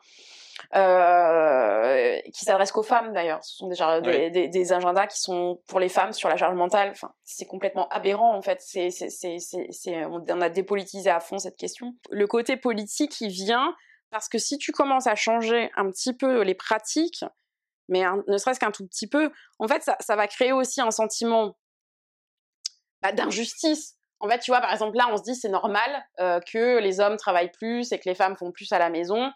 Donc, il n'y a pas d'injustice. Donc les gens, ils n'ont pas envie de se révolter. Les gens n'ont pas dit. On, Bah, on- c'est- ça a toujours voilà, été comme ça. Parce que ça a toujours été comme ça. C'est l'argument que les mecs utilisent. Ça a toujours été comme ça. Je vois pas pourquoi. Mais en fait, quand tu commences à créer le sentiment d'injustice, quand tu commences à créer cette colère, en fait, les gens commencent à réfléchir, à essayer de trouver des solutions. Et quand ils commencent à essayer de trouver des solutions, en fait, ils se disent ah ouais, mais toi aussi, en fait, t'es concerné. Mais moi aussi, je suis concerné. Toi aussi, t'es concerné. Ah ouais. Et en fait, ça monte petit à petit. Et c'est ça qui est intéressant. Et c'est, je pense sincèrement, c'est de la base que ça va venir. Ça va venir en fait des gens, bah, tous ceux qui sont en couple, qui commencent à se poser des questions là-dessus. Mais c'est tant mieux. C'est-à-dire qu'on avance, euh, les personnels de l'éducation nationale, tous les personnels qui sont avec des enfants, qui commencent à se poser des questions sur la question des familles, notamment parce que bah, on a déjà eu le, le débat sur les familles homoparentales, qu'il y a eu le mariage pour tous, etc. Mais posons-nous des questions. Et le jour où on va commencer à se poser des questions, c'est le moment où la colère va être forte et où ça va venir d'un point de vue politique.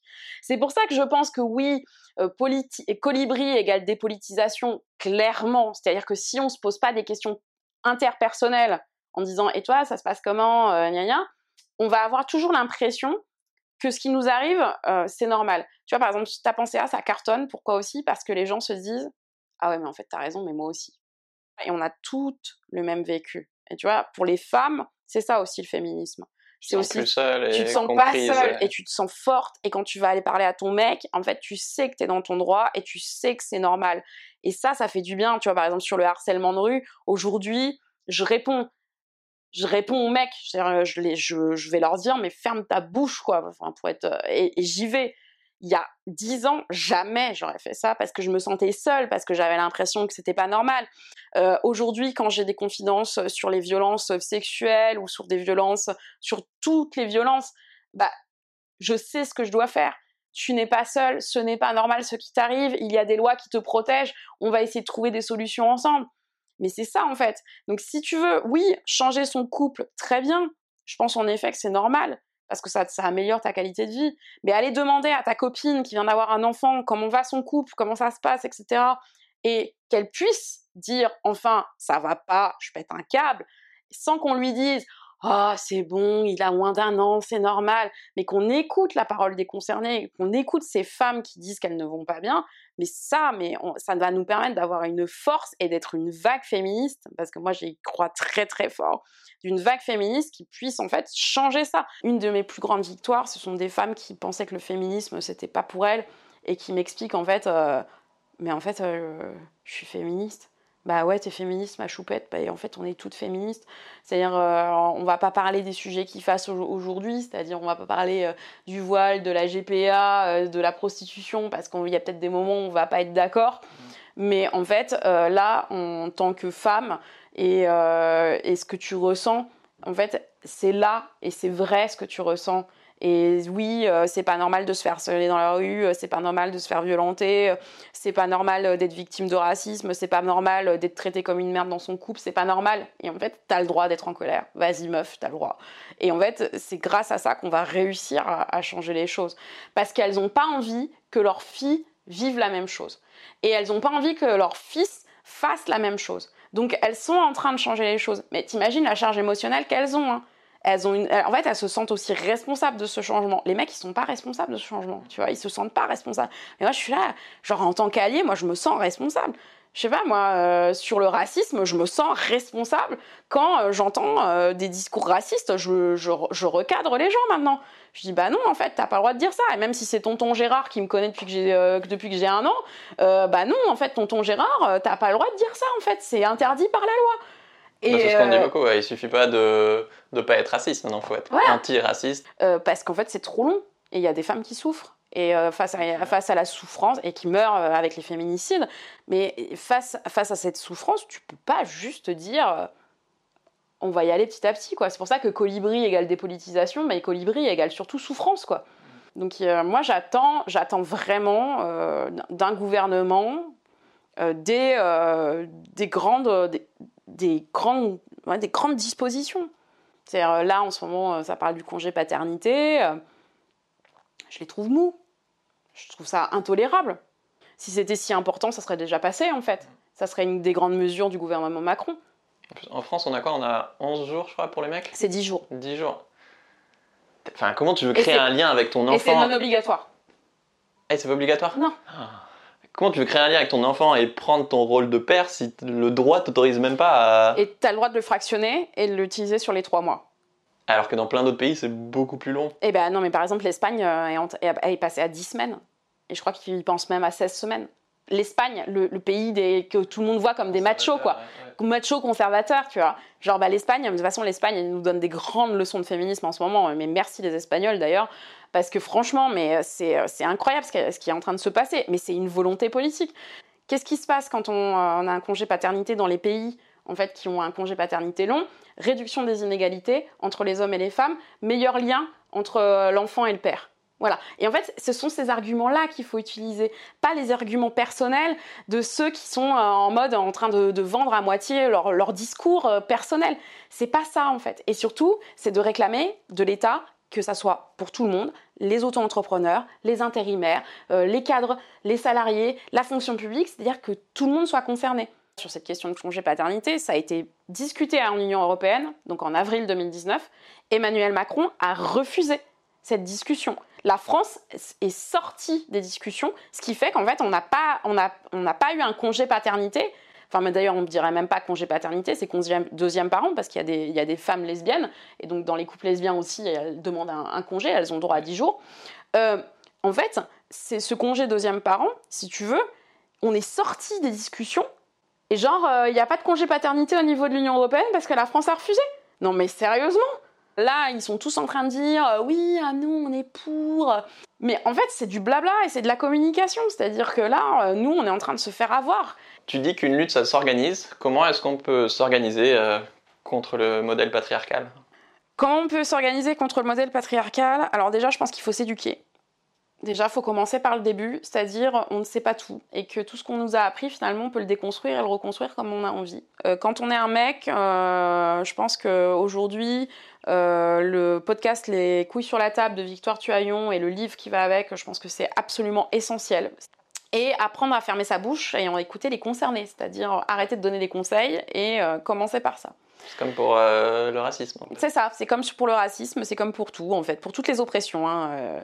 Et en fait, c'est s'éduquer, apprendre à écouter, puis être proactif dans son cercle proche, c'est-à-dire, euh, par exemple, euh, reprendre ses potes qui font des, blagues sexistes, euh, notamment sur le physique des femmes, reprendre ses parents sur ces questions-là.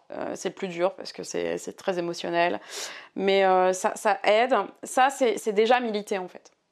Reprendre ses collègues de bureau. ne pas hésiter aussi à, lorsqu'on sent dans son entreprise qu'il y a une préférence pour les hommes, le dire. Quand on est un professionnel de la culture ou euh, quand on est un professionnel euh, qui fait des conférences, vérifier combien il y a de femmes dans une conférence, demander. Et euh, s'il n'y a pas de femmes, en fait, dire que vous refusez de participer.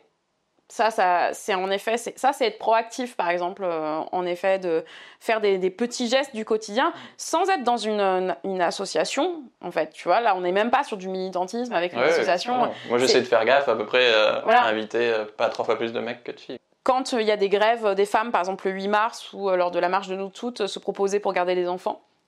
Et puis surtout, je pense que ce qui est le plus dur, c'est que quand on nous fait une critique en tant que militant et euh, qu'une femme nous dit qu'on fait de la, de la merde en tant que militant, faut l'écouter parce que ça ça vient pas de nulle part en fait. C'est euh, et que son ego faut le mettre de côté. Ouais. Et ça, si tu commences déjà comme ça, c'est c'est bien quoi. C'est vraiment bien. Cool.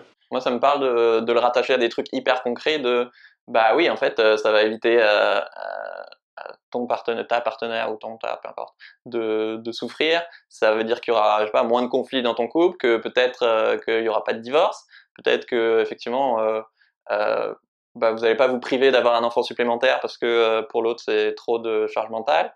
Enfin, ça a des aspects euh, hyper concrets et tangibles. Et sans même parler du fait que tu peux le faire par amour, bah en fait même très égoïstement euh, c'est dans ton intérêt euh, assez rapidement à, à moyen terme quoi. En fait tu fais pour toutes les femmes que t'aimes quoi. Tu fais pas que pour euh, ton ta partenaire quoi. C'est aussi pour bah, toutes les femmes qui t'ont éduqué ou qui sont passées par là avant toi et potentiellement pour pour ta tes filles ou tes futurs petits enfants quoi. Ouais c'est vrai que moi maintenant je pars du principe que c'est plus déséquilibré que ce que je crois.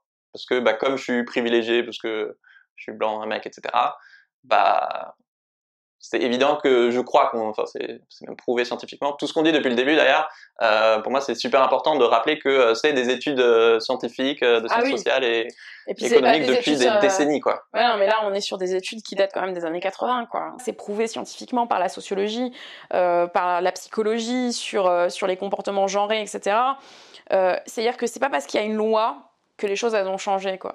Tu vois, par exemple, c'est pas parce que l'égalité professionnelle a été votée en 83 que c'est le cas, et euh, c'est pas parce que les femmes sont égales euh, dans euh, la Constitution de 46 euh, que euh, de 1946 que en fait, euh, bah, tout le monde est égaux aujourd'hui.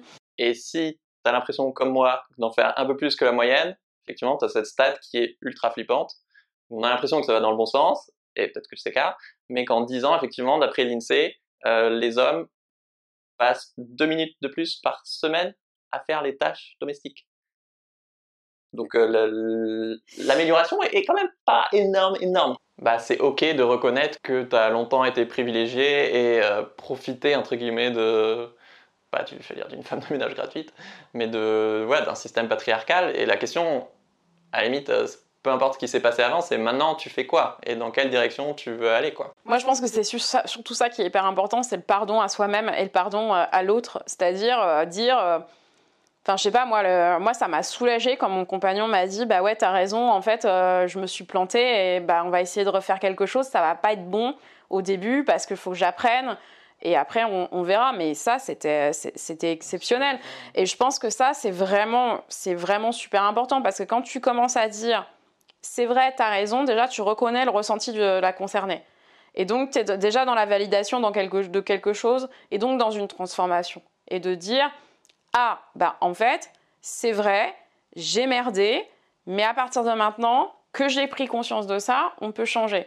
En revanche, là où ça devient très problématique, c'est ceux qui disent, ok, ça va pas, mais je change pas, quoi. Là, ça... bon, ceux-là, euh, il y en a quelques-uns, mais... Est-ce que militer sur Instagram, c'est pas un peu bullshit? Oh la vache, et comment t'attaques, toi? T'as eu que des questions faciles jusqu'ici. Euh, bah non, en fait, euh, c'est les deux. Donc oui, ça me gêne de faire que de l'Instagram.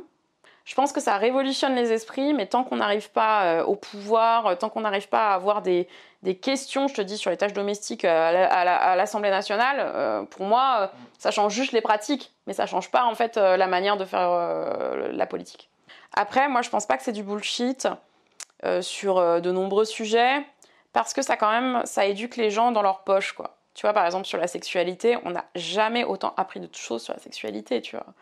Genre euh, à côté mon prof de SVT de seconde, il a l'air euh, complètement ringard quoi. Ma question était clairement volontairement provoque parce que clairement, moi je trouve que ton taf est d'intérêt général et, absolument pas bullshit. Euh, ce qui, m'intéresserait et qui à mon avis intéresse trop euh, les, abonnés, c'est aussi de savoir quel genre d'impact tu peux avoir même sur euh, un réseau social comme Instagram qui est réputé pour être superficiel alors que tu parles de sujets euh, hyper graves. Soit euh, notre couple va mieux et merci et franchement je vis ma meilleure vie, euh, voilà, il a compris. Soit on a divorcé. C'est aussi on a retardé l'arrivée du premier enfant parce qu'on n'est pas prêt. En fait, on pensait qu'on était prêt, mais en fait, on n'est pas prêt.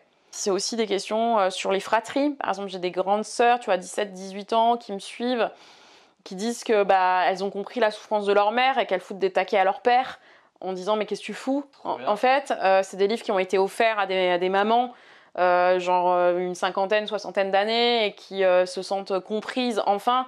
Tu vois, j'ai j'ai une petite dame qui est venue me voir en manif en mois de décembre et qui m'a mis, qui m'a dit merci pour ce que vous avez fait.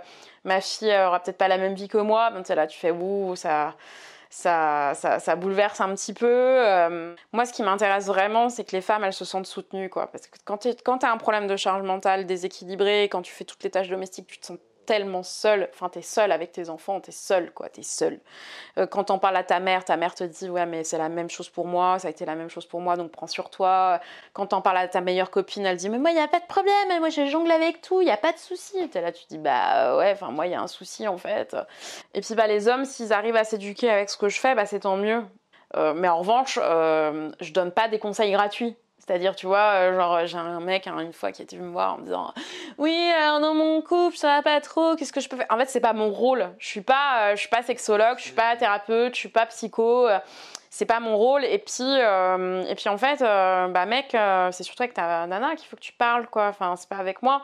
Euh, Moi, ça a de l'impact dans ma famille. hein. Mon père a carrément changé. euh, ouais. mon père, il a lu mon livre. euh, il s'est réveillé, quoi, tu vois. Genre, euh, il a il, passe à la retraite. euh, mon père, euh, il, passait l'aspirateur une fois par semaine, c'était sa tâche domestique. Euh, là, il est passé. En fait, ma, belle-mère s'est cassé la, jambe. Et euh, genre, il a dû tout faire d'un seul coup et il s'est dit Ah ouais, c'est ça être une meuf, en fait. Donc, mon père a vraiment changé. Tu, vois, il, il va être à la retraite, donc il a 60, euh, 63 ans. Donc, euh, comme quoi, à beau comme 63 histoire. ans, ça change. De toute façon, il s'est dit si je change pas, euh, ma fille puis, euh, euh, derrière. bah ouais, ouais, bon après, il y, y a ça aussi, mais il y a des hommes qui changeront pas. En revanche, moi, ce qui m'a, ce qui m'a paru hyper important aussi, c'est dans toutes les rencontres que j'ai faites, les hommes les plus réceptifs à ce discours-là, tu vois, sur le bonheur, sur la sexualité, etc., ce sont les hommes de 50-60 ans qui ont déjà des enfants vieux. Parce que justement, il y a beaucoup de regrets et ils ont vu beaucoup leur couple disparaître. En revanche, sur les hommes de 20-30 ans, comme ils sont persuadés d'être une nouvelle génération de pères extra et qui arrivent, euh, il n'y a pas de remise en cause. Et en Maintenant, fait- je suis déjà différent de mon père. voilà, donc, et euh, donc, donc, en fait, ce sont ceux, qui ont été le plus violents avec moi, tu vois, qui ont du mal à croire qu'il y a une inégalité salariale, qui ont du mal à croire qu'il y a une inégalité euh, au foyer. Euh, En plus, c'est même pas une croyance, en fait, c'est euh, enfin, c'est des chiffres, quoi, c'est factuel, quoi, c'est des os, quoi. Maintenant, je, je reçois les sociologues. Je veux qu'on arrive aux sources, aux sources premières pour montrer Ouais. qu'en fait, je suis pas une féministe hystérique euh, qui veut ca- castrer tous les mecs. Ouais. Euh, mais euh, en fait que je suis juste une- un individu qui veut l'égalité entre les genres et qui voudrait que les couples soient plus heureux. Parce que c'est et donc et qu'il y a une démarche scientifique derrière. Je, je me doute qu'en tant que mec c'est pas facile tous les jours, mais je pense que les oppressions que se prennent les meufs en- en- au quotidien sont peut-être plus fortes quand même. La dernière question, c'est euh, par rapport à Soif de sens, du coup, le nom de l'émission. Pour toi, qu'est-ce que ça veut dire donner du sens à sa vie? Donner du sens à sa vie? Alors moi déjà donner du sens à ma, alors, à ma vie déjà ce sera déjà Ouais. pas mal. Euh, c'est euh, me dire que j'ai réussi à être heureuse. C'est-à-dire euh, déjà moi en premier. Alors c'est très compliqué, hein, mais on y arrive. C'est aussi permettre d'aider les autres. Voilà. Trop bien. Euh, si tu veux gagner euh, mon exemplaire de Ta pensée à, euh, mets-nous en commentaire bah, justement sur le format de, de son Instagram. Pour moi, la charge mentale, c'est quand? Et voilà, je tirerai une personne au sort comme, comme à chaque fois. On vous dit à la prochaine et allez voir son Instagram Ta pensée à. Vous pouvez acheter le bouquin. Et Ah, merci à toi déjà. C'était quand même bien. ouais, on a bien kiffé, moi aussi. Salut Salut